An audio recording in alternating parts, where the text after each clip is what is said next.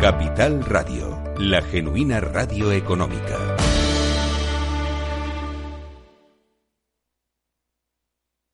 El Estado Ciudad, con Ramiro Aurín y Diego Jalón, en Capital Radio.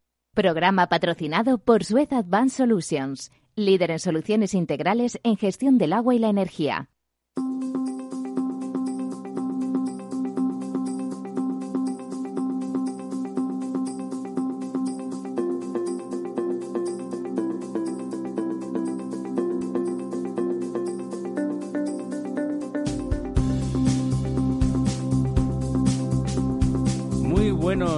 Días, no sé qué decirles francamente, muy buenos días, muy buenas, están ustedes bien, tosen, tienen tos seca, la tienen mojada, mójense la tos, que entonces parece que es menos grave.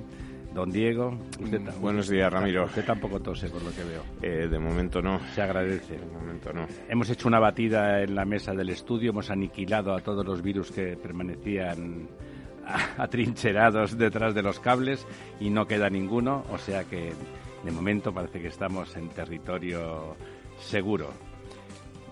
Vamos a ver. Déjame que salude, justamente por las medidas de control y protocolo, nuestra, nuestra colaboradora, que en principio es permanente, pero se limitan las visitas en todos sitios y eh, la seguridad es la seguridad. Doña María Santos, Muy buenos días. Hoy me toca desde Toledo, Des- desde Seseña concretamente, estar con todos ustedes y bueno, pues ejerciendo mi responsabilidad individual en este en esta intención colectiva de frenar el avance del coronavirus. ahí doña María está cuidando, además de atender a sus labores profesionales, que la verdad es que las del periodismo, en cierta medida, se pueden hacer con el famoso teletrabajo, o sea, trabajo a distancia. Bueno, el, el periodismo, a mí me decía un gran director que tuve la suerte de, de tener como jefe que el periodista tiene que estar lo menos posible dentro de la redacción, ¿no? Lo que tiene que hacer Lo que es, pasa eh, que en su casa eh, tampoco es esta- exactamente esta- la esta- alternativa. Estar, estar en otro lado, ¿no? Por lo Exacto, menos. Exacto. Mm. Eso lo decía. El periodista tiene que estar brujuleando y Efe- bueno, pues el coronavirus nos afecta a todos. Pero es verdad que el mensaje que hay que trasladar es que el coronavirus es una cosa de todos y frenar el avance también exige una cierta responsabilidad individual y bueno, pues hay que limitar los contactos, no colapsar el transporte público. Yo soy usuaria de cercanías y bueno, pues si está en mi mano quedarme en casa y puedo ejercer aunque suponga un sobreesfuerzo, pues eh, no, no, no queda más remedio y Con mi conciencia me lo pide, está en, claro. en este país que estábamos pidiendo a, a los ciudadanos y a las parejas que tuviesen más hijos, porque tenemos un problema con la pirámide demográfica que la tenemos invertida. Con lo de la falta de contactos la cosa se va a poner, eh, por lo menos durante unos meses. ¿Usted cree que bajará la natalidad durante los próximos eh, meses o que justamente de tanto estar en casa todos juntos aumentará?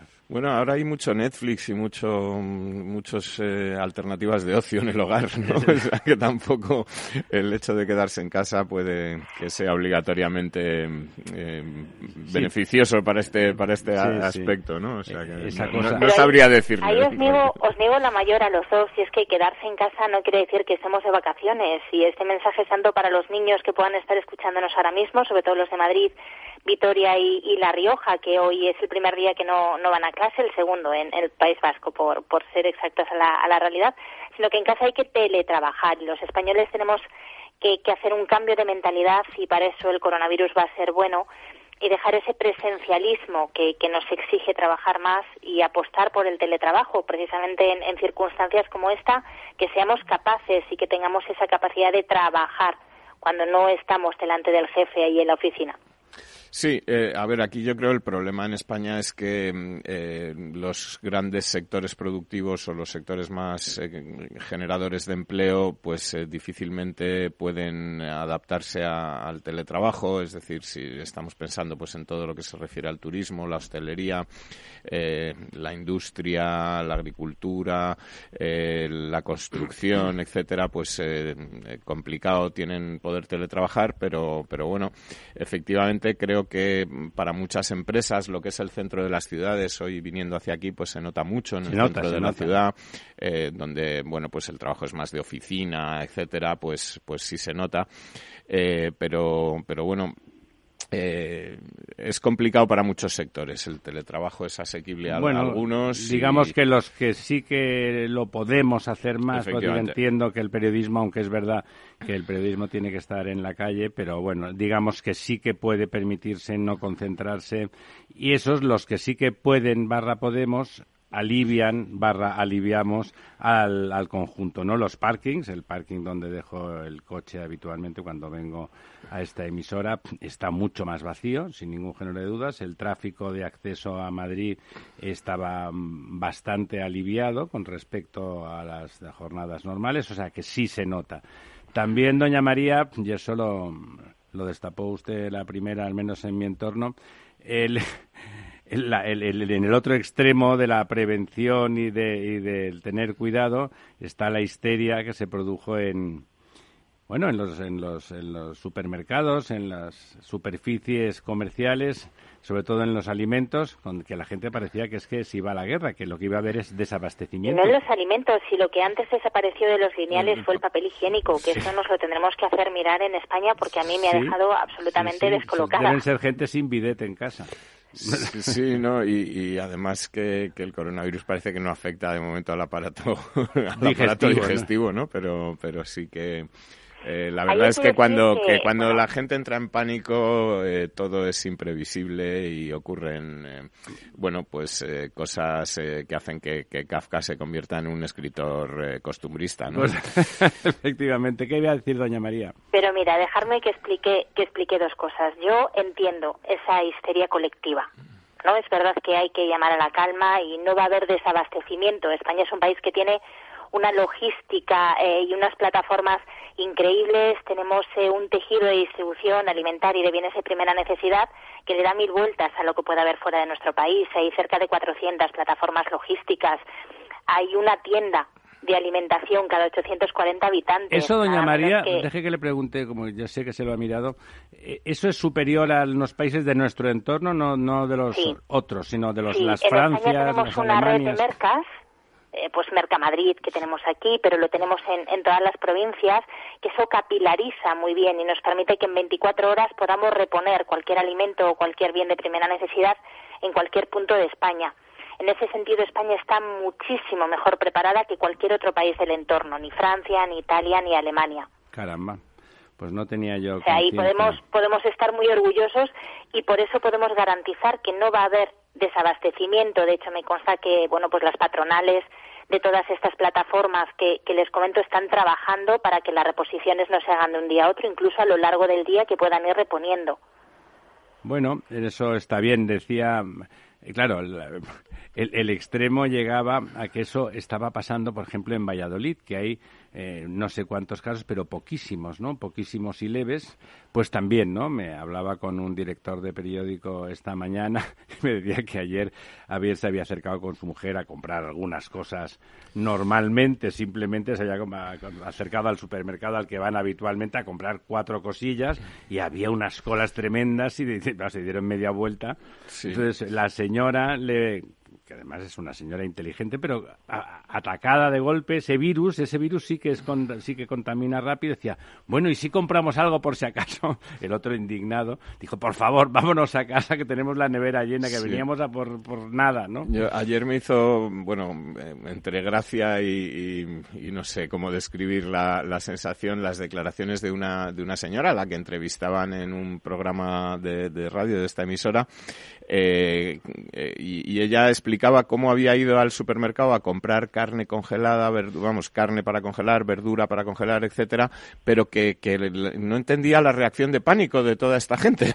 era muy, sorprendente que no se diera cuenta de que, ella, era, parte, de esa reacción de pánico que hace usted comprando carne congelada o carne para congelar y al mismo tiempo sorprendiéndose de que, la los demás hicieran lo mismo, haya entrado en pánico, ¿no? Es eh, un poco pues lo que que estamos viviendo el ojo, la, paja en el ojo ajeno y la viga en el Pero, don Ramiro, don Diego, el escenario está cambiando en 24 horas. Mm. Eh, el viernes eh, cerramos la semana con una situación absolutamente de calma, no pasaba nada, teníamos muy poquitos casos mm. y el lunes el escenario cambió radicalmente, sobre todo en, en esas comunidades donde el contagio no es más intensivo Y si en España algo sabemos es que cuando las barbas de tu vecino veas pelar, tienes que poner las tuyas a remojar. Pero eso no lo aplicamos en el pasado inmediato, porque Italia estaba claro que no son ni asiáticos, ni están a miles de kilómetros. De hecho, se nos parece mucho, hasta el clima tiene muchos puntos en común. Y no, los mirábamos por encima del hombro como diciendo, bueno, esto es que ya se sabe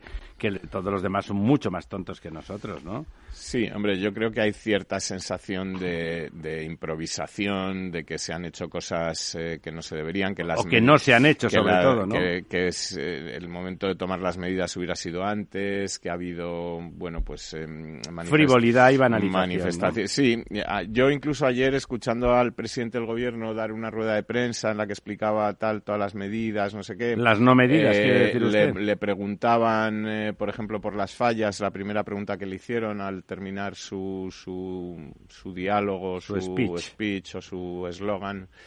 Eh, y, él comentaba que bueno, que eh, todo esto se, se, iba revisando día por día, en fin, que tal, no sé qué. Y a los 15 minutos, pues se anuncia, a los 15 minutos de terminar la comparecencia de don Pedro Sánchez, se anuncia este, esta cancelación de las fallas que bueno, a ver, pensando que, que, don Pedro Sánchez tampoco es tonto, tiene otras, otros defectos, pero, pero tonto del todo no es, eh, evidentemente lo que parece es que, eh, bueno, pues él no, no quiere eh, ser el que dé ninguna Las mala malas noticia. noticias, Es decir, él está ahí para decir lo bien que lo hacen todo, para anunciar que va a ayudar a todo el mundo. Que, pero la gente se muere cuando él no está. Efectivamente, y que luego las, las malas noticias, pues las del ministro de Sanidad, las del el conseller de Sanidad, de la Comunidad Valenciana o las de cualquier otro, ¿no?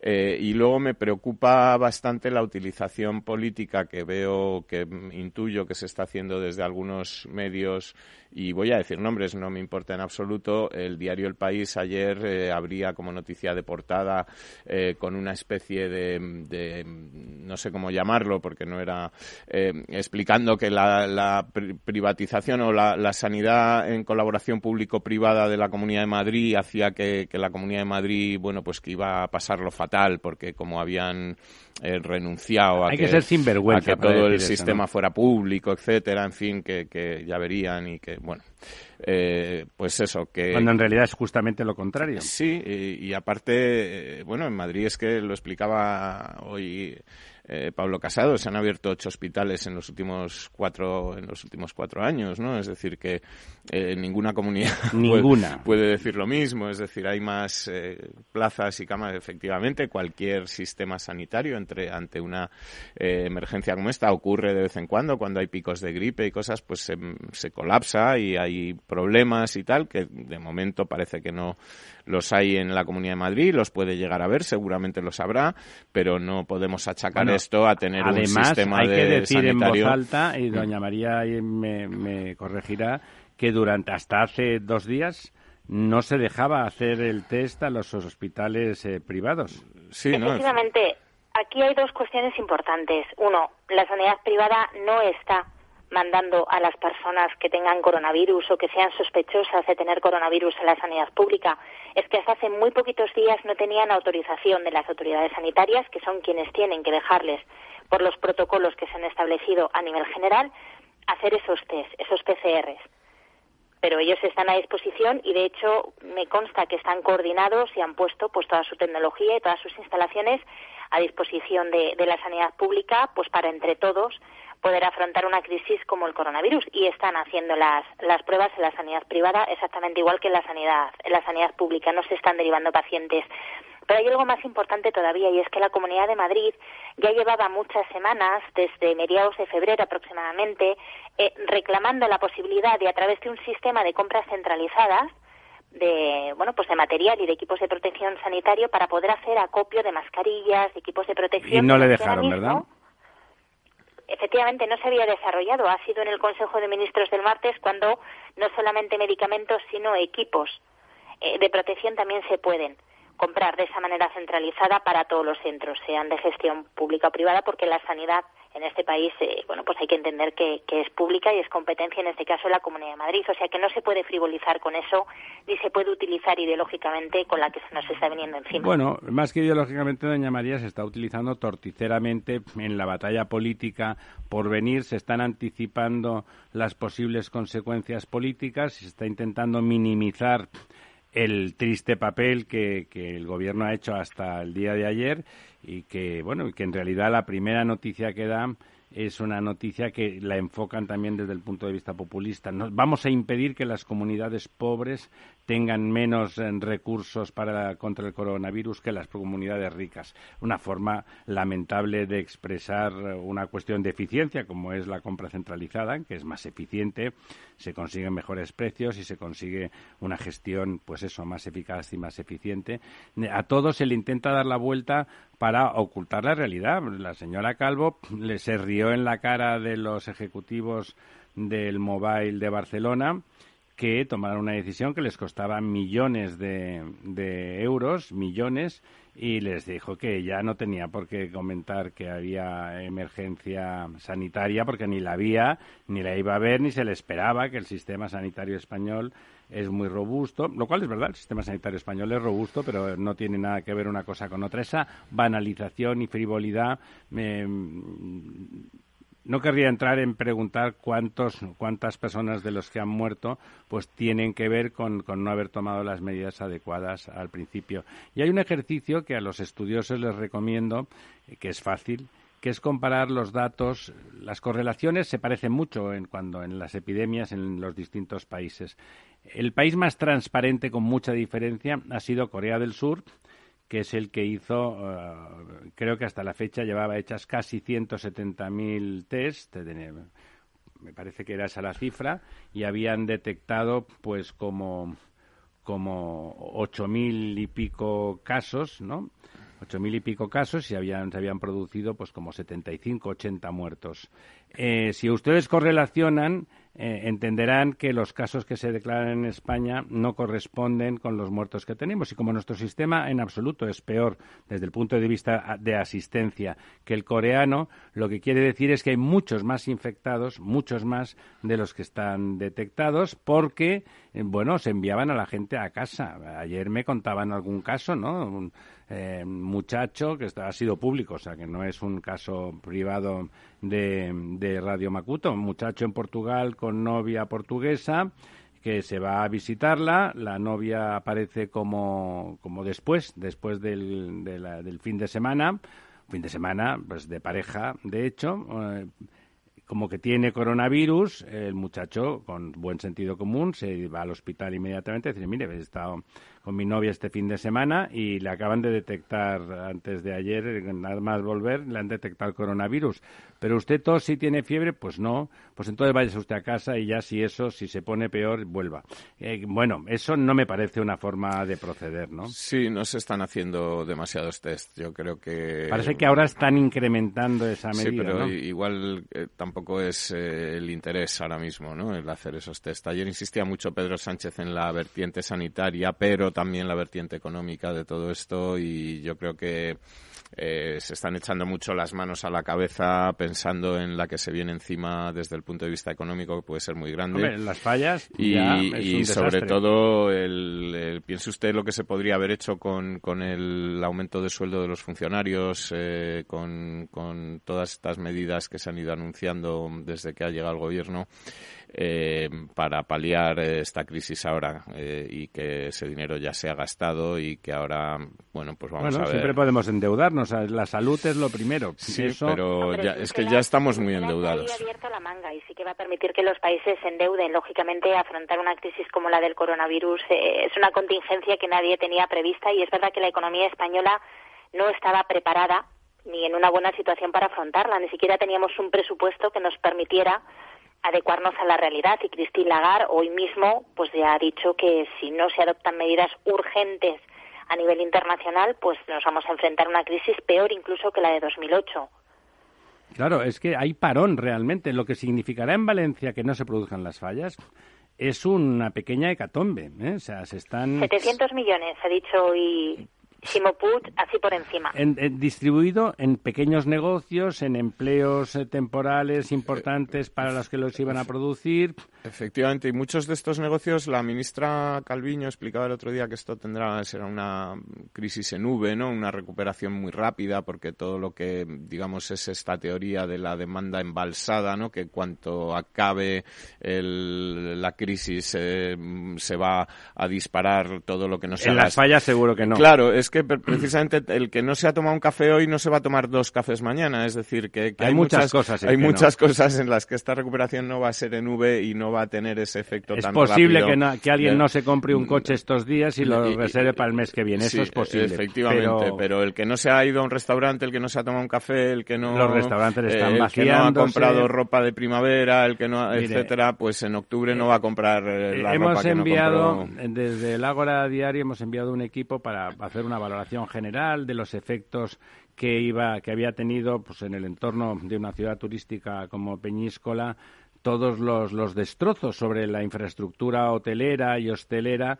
del famoso Gloria, etcétera. Y ahora que ha pasado tiempo ver como había, había establecimientos que no iban a volver a abrir porque los destrozos habían sido muy grandes, otros que habían sufrido mucho, y nos contaban, eso ha sido esta misma semana, que encima llovía sobre mojado porque estaban cancelándose a marchas forzadas cientos de reservas cientos de reservas en todos los hoteles de, esa población, que no es más que un ejemplo de lo que de lo que está ocurriendo en las poblaciones turísticas españolas. O sea, la que se viene encima puede ser realmente, como decía María, una crisis además totalmente exógena, que no es de sistema, sino sobrevenida, ¿no? Un Independence Day donde, donde los extraterrestres resultan ser unos virus eh, iba a decir chiquititos, pero como virus, el coronavirus no es particularmente pequeño, lo cual es bueno porque hace que sea más fácil de, contener en algunas situaciones. Y en esa misma línea, pues, pues uno de nuestros compañeros ayer se fue, que tenía un seguro privado normal, en una compañía normal, de las que muchos de ustedes seguro que tienen seguro, se fue para allí con un constipado y, bueno, tuvo que estar un, dos o tres horas, pero le hicieron su prueba, le hicieron de todo, de forma arreglada, sin, sin insultarle ni nada. Eh, y por cierto no tenía el coronavirus. Por cierto no tenía el coronavirus. Bueno eh, vamos a, reposar del coronavirus y a la vuelta nos dedicamos a otras cosas porque la vida sigue. Volvemos en un par de minutos dos y medio. No se vayan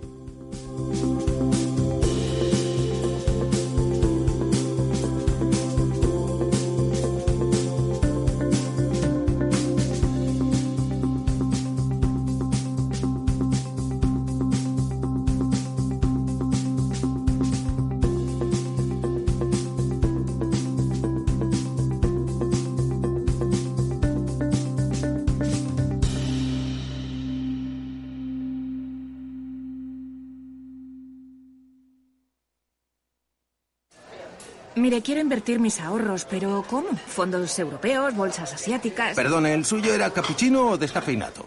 Lo importante no es ser un experto en inversión, es saber dónde preguntar. En ING con Inversión Naranja Plus simplificamos la fórmula para que puedas invertir como los expertos a través de nuestros fondos cartera naranja. Inversión Naranja Plus, invertir a lo grande es para todos. Más información en ing.es en fondos de inversión. Cuando comenzábamos, en el año 95, no imaginábamos que 20 años después más de 100.000 personas utilizarían nuestras herramientas de inversión. En cada nuevo reto que emprendemos ponemos lo mejor de nosotros mismos. En VisualChart queremos avanzar y por eso hemos lanzado nuestra propia agencia de valores, Esfera Capital. Esfera Capital, un broker de inversores para inversores. Si quiere conocer nuestro trabajo, visítenos en esferacapital.es.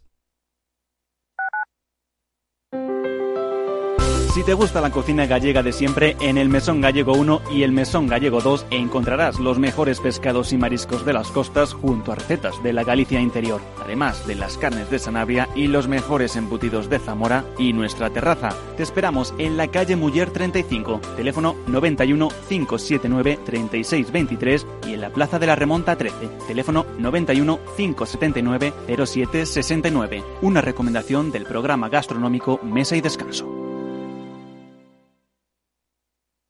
Gráficas Naciones. Más de 50 años de experiencia en el sector de las artes gráficas. Apostamos por la última tecnología tanto en impresión offset como en digital y gran formato. Realizamos todo tipo de impresión. Tarjetas de visita, folletos, libros, vinilos, decoración y montaje de stands. Más información en el 91 629 2145 o en gráficasnaciones.es. Capital Radio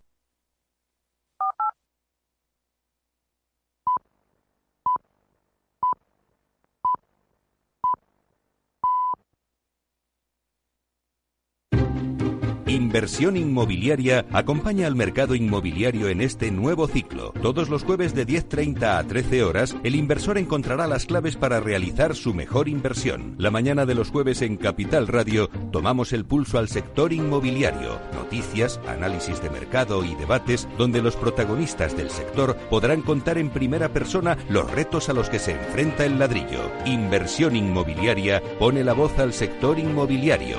Aquí en Capital Radio.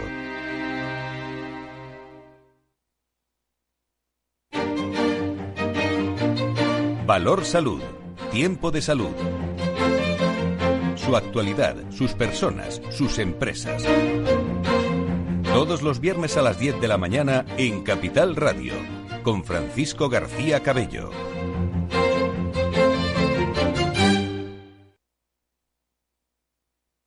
¿Harto de tertulias políticas y de quienes lo saben todo? Sube un peldaño intelectual en tu vida y sintoniza la gran tertulia de la economía, un debate pragmático y sin afinidades que revela las grandes transformaciones de nuestros días, con figuras de gran talla económica como Pedro Schwartz, Ramón Tamames, Francisco Navarro, César Arranz, Hermenegildo Altozano, Isabel Aguilera, Manuel Moreu, Juan José Rubio y Fernando Zunzunegui, entre otros. La gran tertulia de la economía, cada mañana a las 8 y 20 en Capital, La Bolsa y la Vida, con Luis Vicente Muñoz.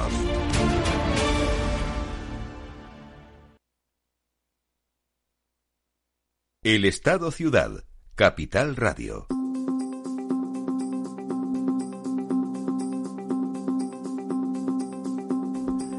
Bueno, pues aquí estamos de vuelta, dos minutos después de lo habitual estábamos repasando con el director de la emisora los protocolos de seguridad que son necesarios, eso que decíamos, porque si de golpe esto se infectara, como no hay 10 edificios distintos, simplemente se tendría que dejar de, emitir eh, el trabajo que desde aquí se, se realiza. Doña María, ¿sigue usted ahí? Sigo, sigo aquí. Bueno, pues muchas gracias porque ha durado, el lapsus ha sido un poco más prolongado que de costumbre. Pues estábamos comentando, antes de irnos, no podemos dejar de comentar eh, esto que estábamos hablando ahora, no es más que un pequeño ejemplo que, que tenemos más próximo, pero realmente los efectos económicos van a ser, me temo que devastadores, ¿no? Van a ser muy importantes en Valencia Siempre se olvidan, ayer salió en algún momento, las fiestas también han suspendido la Magdalena de, de Castellón, que son unas fiestas eh, fantásticas, más pequeñas, claro, Castellón es una ciudad más pequeña, pero son unas fiestas muy bonitas y muy divertidas, y se da allí la primera feria taurina del año. Es una plaza recoleta y pequeña donde tradicionalmente iban los primeros espadas y había mucha gente, mucha gente de, fuera, muchos aficionados del resto de España eh, acudían a, ese, a esa primera cita. Durante años, eh, José, José Tomás, el, el guan de los guans, el monstruo de los monstruos, que diría Rosario, eh, era, inauguraba su temporada allí, aunque es una plaza pequeña, como José Tomás hace las cosas que le parece que debe de hacer y que le apetecen, eh, la inauguraba siempre la temporada allí y era, era, un, era una cita señera en el calendario taurino. Eh, es una pequeña desgracia, ya no en términos económicos, que por supuesto, sino en términos emocionales, ¿no? O sea, las fallas son un gran evento, desde luego para los valencianos también emocionalmente es una cosa importantísima, pero ya tiene una dimensión global local y para conocedores, ¿eh? para, conocedores en general. Hola. Vale, parece que había, parece que nos habíamos quedado sin. Hola, perdón, un momento que me cambio de micro. Ahora.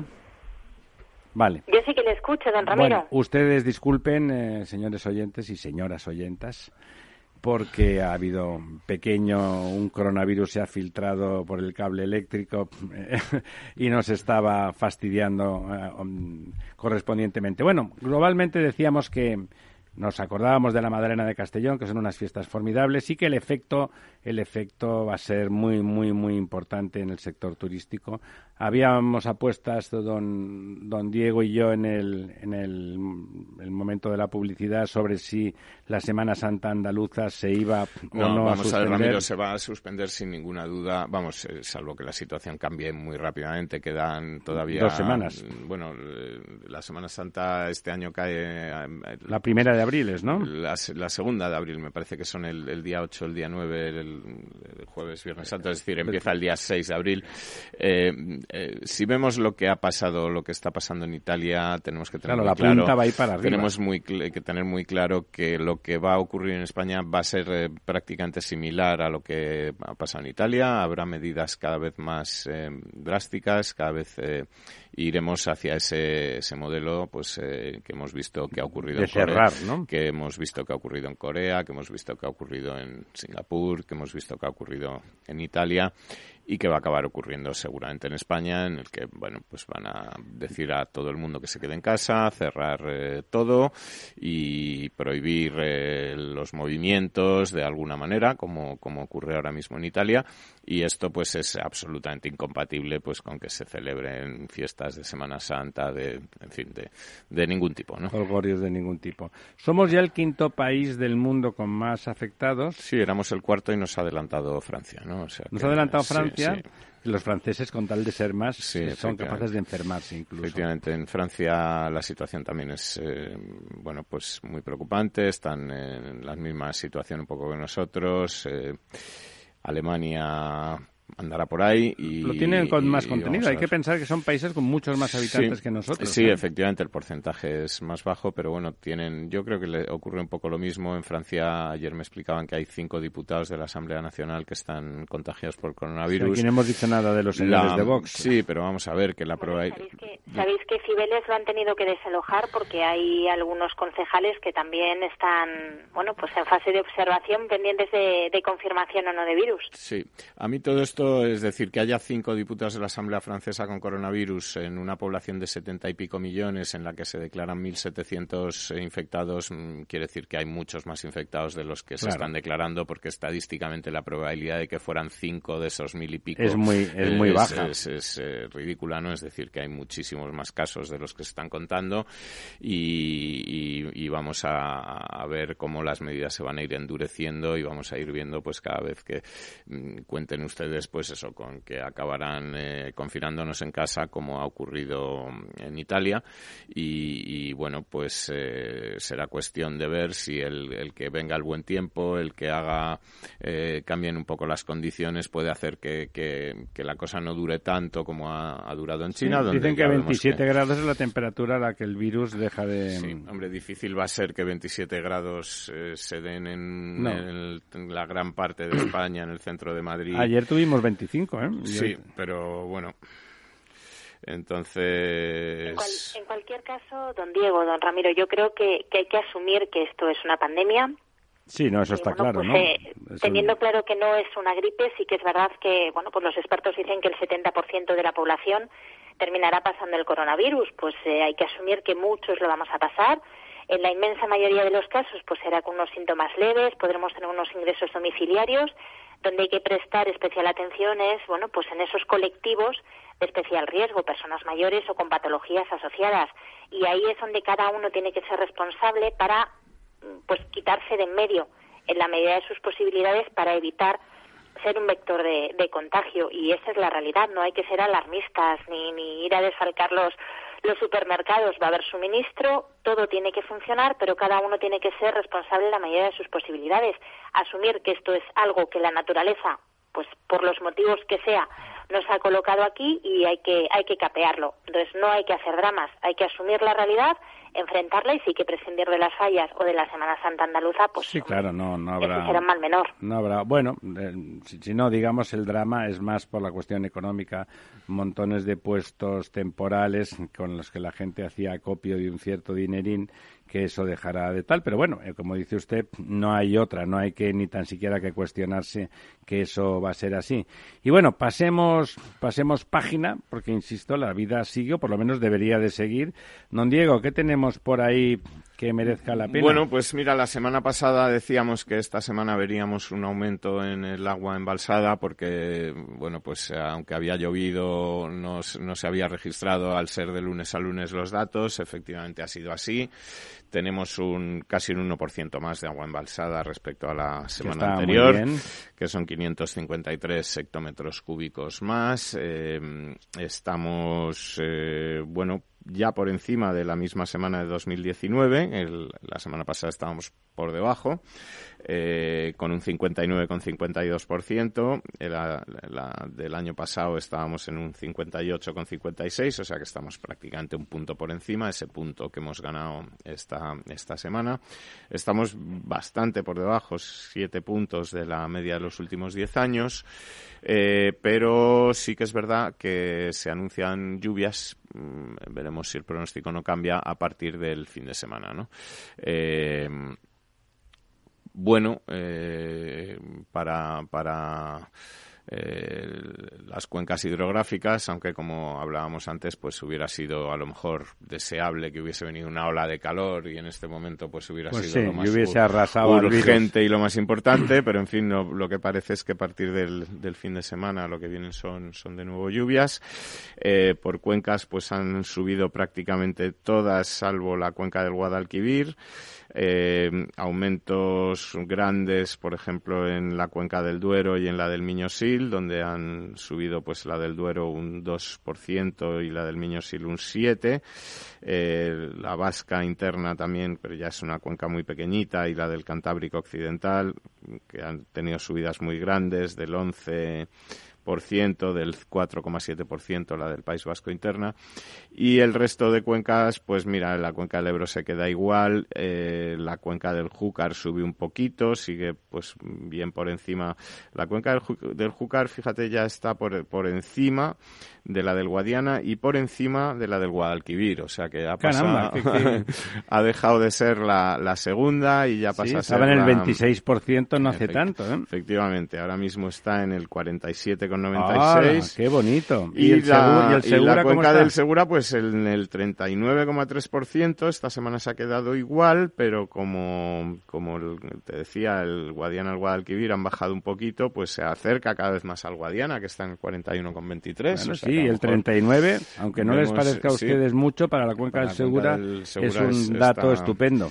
Está bien, así que, bueno, por ese lado, pues eh, buenas noticias, ¿no? En el, en el Sí, no vamos a tener un, verano duro en ese de sentido. De momento parece que no vamos a tener un verano demasiado duro. Vamos a ver si además... Eh, es verdad que como... con estos calores poca nieve va a quedar en, sí, en, efectivamente, pero, pero, sí que llovió, nevó hace unos días. Entonces, bueno, pues eh, vamos a ver. Esos deshielos se están produciendo ya. Eh, se anuncian, como te decía, lluvias la semana que viene. La previsión es que llueva varios días seguidos y prácticamente en toda España.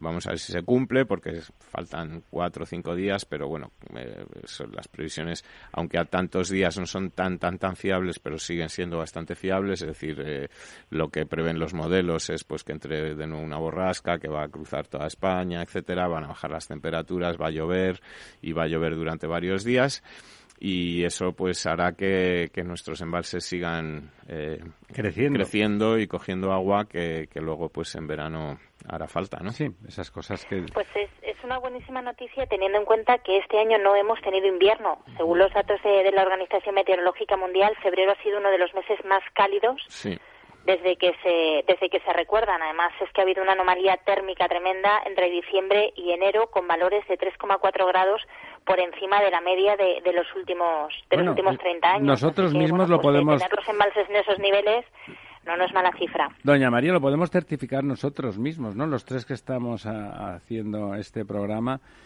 Es cierto, el mes de febrero era el mes tradicionalmente más frío de nuestro invierno, era un mes donde después de en enero donde, que, hacía frío, pero normalmente teníamos el anticiclón de las Ozores, teníamos un clima seco, pero con mucho sol, o sea, un, un frío relativamente agradable. El mes de febrero era un mes que todos recordamos como duro, un mes de abrigo y bufanda, ¿no? Un mes de castañas y boniatos, y resulta que de eso nada empanada. Realmente ha sido un mes eh, increíble, ¿no?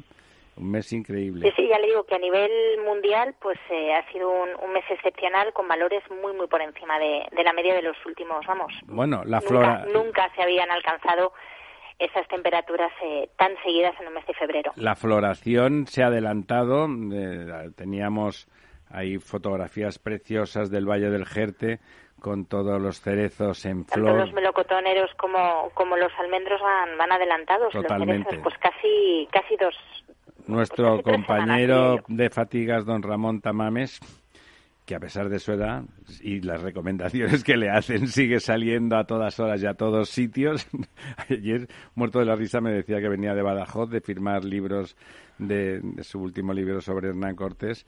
Me, él tiene, tiene una terraza preciosa, muy grande, llena de, de flores y de plantas que él cuida personalmente. Y me comentaba estos días que todas están, han, han explotado pero casi un mes antes, ¿no? Al, ser el tener un cierto efecto invernadero, todavía con más anticipación.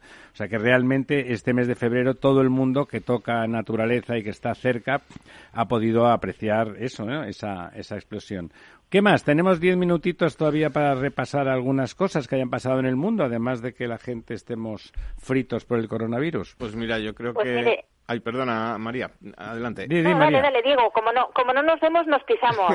date el repaso de la energía. Vale, no, mira, yo iba a hablar, ah, estábamos hablando de agua y comentar una noticia precisamente que había publicado el Ágora Diario del Agua eh, sobre eh, bueno pues eh, Aquaval que es eh, Aquaval que es la empresa del agua de, Valladolid, eh, que como saben nuestros oyentes o algunos de nuestros oyentes saben y otros a lo mejor no pues es la empresa municipal que ha creado que creó el ayuntamiento en julio de 2017 cuando llegó el nuevo gobierno de, de bueno coalición o de gobierno del PSOE apoyado por Podemos por por Partido Comunista, etcétera, que decidieron poner fin a la concesión de, la empresa eh, de la empresa privada que, gestionaba en colaboración público-privada eh, el ciclo integral del agua en Valladolid.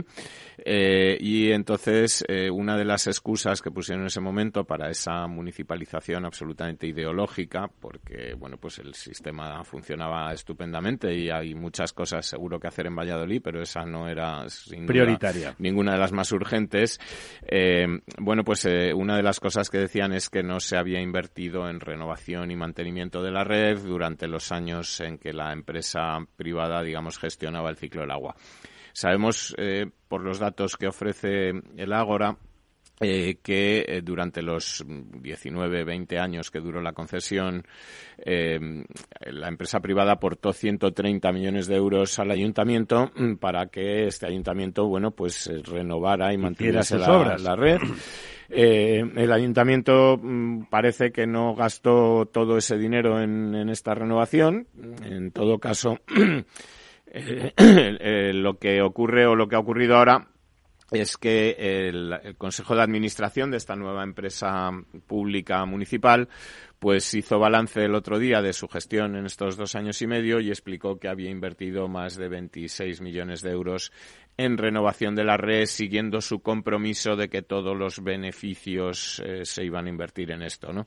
Eh, el Ágora ha investigado en, las páginas de, bueno, pues del Ministerio de Hacienda, donde las empresas públicas tienen que consignar todas las licitaciones, con los conceptos, las cantidades que se gastan, etcétera y todo esto que cuenta el Consejo de Administración de Aquaval y en concreto su presidenta, la concejal María Sánchez, que es concejal de Medio Ambiente y Sostenibilidad y no sé cuántas cosas más, bueno, pues, eh, pues no se ajusta en absoluto a la realidad ya que eh, de todas las licitaciones de los 26 y pico millones de euros que ha licitado Aquaval en estos dos años y medio, pues a obras solamente se han destinado eh, 6 millones, ¿no? El resto, mm, es decir, unos 20, pues se han dedicado a todo tipo de licitaciones, porque como es una empresa de reciente creación y no tienen... Productos consultivos, Sí, no tienen además capacidad, ni saben, eh, ni tienen experiencia en la gestión del ciclo de agua, pues lo han ido subcontratando todo, desde los programas informáticos hasta la lectura de contadores, el ensobrado para mandar las facturas a los a los usuarios, el suministro de reactivos, de cloro, de la propia para, electricidad para hacer el tratamiento del agua, la electricidad que gasta la empresa municipal, que son unas cantidades bastante altas. Eh, bueno, en fin, todo el alquiler de vehículos, el gasoil, la gasolina para estos vehículos, la limpieza de uniformes, suscripciones los a revistas, los uniformes y luego ya si entramos en la parte de contratos menores, pues sí, de todo tipo, suscripciones a, a revistas, vinotecas para mantener el agua fría durante eventos, etcétera. Supongo que ahora las podrán vender ya que los eventos se suspenden. Se suspenden, ¿no? Tal, pues igual no les hacen falta las vinotecas para tal. Eh, bueno, en fin, eh, un despropósito bastante grande que les invito a, a leer ahí en el en el Ágora, eh, donde tienen pues toda la toda la información para que vean estos cuentos que nos cuentan ¿no? los, los eh, podemitas y, y, de toda esta gente que viene a, a, hacer sus cosas ideológicas y a explicarnos que esto es lo, sí, además, lo mejor y a, para a mentir, todos, ¿no? Porque ellos mentir, si creen que tienen que hacer esas cosas, como uh -huh. tienen la capacidad y los han elegido los ciudadanos, bueno, pues podrán hacerlas. Hombre, lo que no es de recibo es que mientan cuando cuando luego están ahí en los portales de transparencia los datos. Bueno, ahí ya dejaron de, de editar, ¿no? Porque don Don Diego no lo dice porque es modesto, pero desde a partir de la información de Ágora hizo un artículo formidable y muy divertido en la tribuna de Valladolid que ha tenido, me consta, eh, un eco grande en el propio consistorio y ha, y ha levantado ampollas, como no podía ser de otra manera. La verdad los números, porque los números y las cifras son de las cosas más incontestables, levantan ampollas. Sí, además es que una de las cosas que decía eh, María Sánchez y el Consejo de Administración de Acuagal es eh, los beneficios, todos los beneficios los estamos dedicando a, a inversiones. A inversiones. ¿no? Eso es cierto, porque como no tienen ningún beneficio, pues lo están dedicando to todo a inversiones o a lo que ella quiera, porque como no, no habiendo nada, co confunde ingresos con beneficios, pues en fin, beneficios Acuaval no tiene ninguno y, y efectivamente de sus ingresos, pues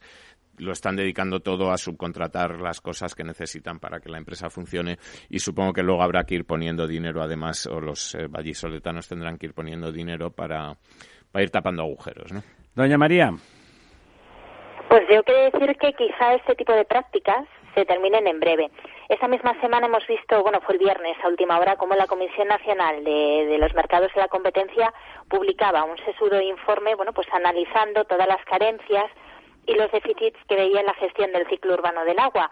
Y una de, uno de los tirones de, de, orejas que nos daba es que, bueno, pues el principio de recuperación de costes, que precisamente dice que todo lo que se recaude del servicio de, del agua tiene que revertir en, en, el propio servicio para la mejora de infraestructuras, para bueno pues evitar las pérdidas que en España y como mínimo para cubrir los costes. ¿No? Y como mínimo, digo, para cubrir los costes, que en muchos lugares no se cubren y luego se con partidas municipales de otro tipo se enmascaran. O sea, lo claro, unas tarifas realistas que, como cualquier servicio público, pues tienen que cubrir por lo menos los costes de, de funcionamiento. Pero esto es la ley, no, no se lo inventa nadie. Bueno, pues parece ser que, que se empieza a perfilar la figura de ese regulador para todas estas cuestiones el ciclo urbano del agua y bueno pues parece que se postula o, esto parece un globo sonda se postula que, que, ese regulador único nacional para bueno pues clarificar las tarifas clarificar las licitaciones y que tengamos una gobernanza de, del ciclo urbano del agua más transparente podría estar dentro de, de esa comisión bueno, que no sería lo peor. ¿Quería usted aportar alguna otra noticia antes de que empezáramos a hablar de esto? Cuando... Era esta, bueno, era la noticia de, de, la Comisión Nacional del Mercado de la Competencia, pero Ajá. nos venía muy al hilo de, de, de lo que mismo. ha pasado con Aquaval en Valladolid. Don Diego. Más. Bueno, pues eh, han ocurrido muchas cosas. Una de ellas es que España ha vuelto a ganar uno de esos, de esos, em, eh, ¿cómo se llaman? Pleitos o, arbitrajes, internacionales. que tiene planteados, eh, bueno, por, por el tema de las, de las renovables, de la, del cambio de reglas del juego sobre la marcha que hizo con las subvenciones a las, a las renovables y bueno, pues esto da cierta esperanza de que eh, vayan a ir ganándose todos estos, estos arbitrajes y finalmente eh, no sea tan alta la factura que haya que pagar por, por este, bueno, pues por este, diría yo, eh, saltarse las reglas. Despropósito, eh, disparate. Este despropósito, este disparate. Sí, es sorprendente, ¿no? Que hayamos empezado a ganar. Empezamos perdiendo y ahora parece que se revierte la tendencia. Parece que se está revirtiendo, revirtiendo la tendencia. Eh, de todas formas, aunque se ganen los juicios, bueno, mm, esto no, no nos debería llevar a pensar que podemos seguir haciendo este tipo de cosas. No, claro, no nos vengamos arriba, ¿verdad? Efectivamente, no nos vengamos arriba. Eh, aunque lo que sí es cierto es que el mercado de las renovables eh, a pesar de no contar con las subvenciones con las que contaba antes, parece ser se ha despegado ya que, que está disparado, incluso está eh, todo el mundo hablando de una burbuja de. De hecho, como los saudíes mantengan el precio del petróleo en 33 dólares como estos últimos días, bueno, vamos a ver qué pasa. Y otra de las, de las grandes noticias. Medio eh, minuto. Por medio minuto, pues que parece que finalmente va a haber luz verde de la Comunidad de Madrid, que es la última que quedaba para mm, que empiece ya la construcción de la Operación Chamartín del Madrid Nuevo Norte. Eh, que, que, bueno, pues seguramente pueda ayudarnos a paliar mucho. Un estímulo económico. Un estímulo económico importante que nos pueda ayudar a, remontar en algo todo esto que nos. Todo este desastre que, y lo que de Rondaré Bueno. Ya se ha acabado, se ha acabado nuestro tiempo, nuestro tiempo por hoy, no, no se preocupen, no pensamos morirnos de forma inmediata, si Dios quiere. Doña María, eh, siga usted bien y, cuídese. espero que los oyentes no hayan sufrido mucho este aislamiento. esperemos, esperemos que no. Insisto, todavía, todavía queda lo peor, me temo. Tómenselo con calma, don Diego. Hasta luego, Ramiro. Chao. Programa patrocinado por Suez Advanced Solutions, líder en soluciones integrales en gestión del agua y la energía. Hola. Pues mira, ha habido momentos en los que me he sentido un cliente de segunda. Muchas veces, las entidades de ahorro tradicionales se han guardado bajo la manga los mejores productos financieros para los grandes patrimonios. Y esto, si te digo la verdad, no me parece normal. Por eso, Finambest es revolucionario. Los mejores fondos de inversión a mi alcance y al de todos. Porque te da más rentabilidad por tus ahorros gracias a sus bajas comisiones. Porque no tiene letra pequeña porque no se guardan ases en la manga. Lo normal. Entra en finambest.com y descubre que lo normal es extraordinario. Lo normal es Finambest. Capital Radio. Ya no estamos en la era de la información, estamos en la era de la gestión de los datos y de la inteligencia artificial. El tratamiento inteligente de estos datos proporciona un valor enorme a las empresas en sus procesos de negocio. En Piper Lab ayudamos a nuestros clientes a tomar decisiones de negocio basadas en datos. Escúchanos todos los lunes a las 10 y media de la mañana en el espacio de Big Data de Capital, la Bolsa y la Vida. Tu radio en Madrid 105.7, Capital Radio. Memorízalo en tu coche. Disfruta de la mejor cocina gallega en Montes de Galicia. Todo un clásico moderno en el barrio de Salamanca. Disfruta de la variada dieta atlántica, de las mejores carnes y pescados tratados con respeto y transparencia y regados con una de las mejores bodegas de la zona. En grupo, en familia o en pareja, Montes de Galicia te ofrece el espacio perfecto en cada ocasión. Esto te estás perdiendo si no escuchas a Luis Vicente Muñoz en Capital, La Bolsa y la Vida. Si esta fuera mi, la inauguration speech de John Fitzgerald Kennedy, pues diría que no se pregunten ustedes qué puede hacer la seguridad social por ustedes, sino qué pueden hacer ustedes por la seguridad social. Pues después de 130 años, la seguridad social, que ha servido admirablemente bien a la sociedad y a la civilización, está exhausta. No te confundas. Capital, la bolsa y la vida. el original.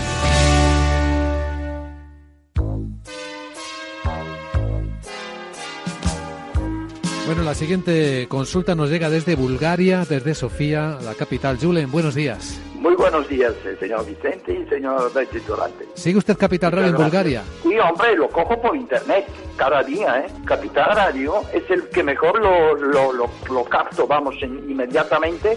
Ahora mismo, mire, le puedo poner aquí. ¡Arriba! ¿Eh? Y vuelta al mundo va a empezar. Capital Radio traspasa fronteras. Capital Radio sí es lo mejor, ¿eh? con nosotros, Lo pasaremos bien.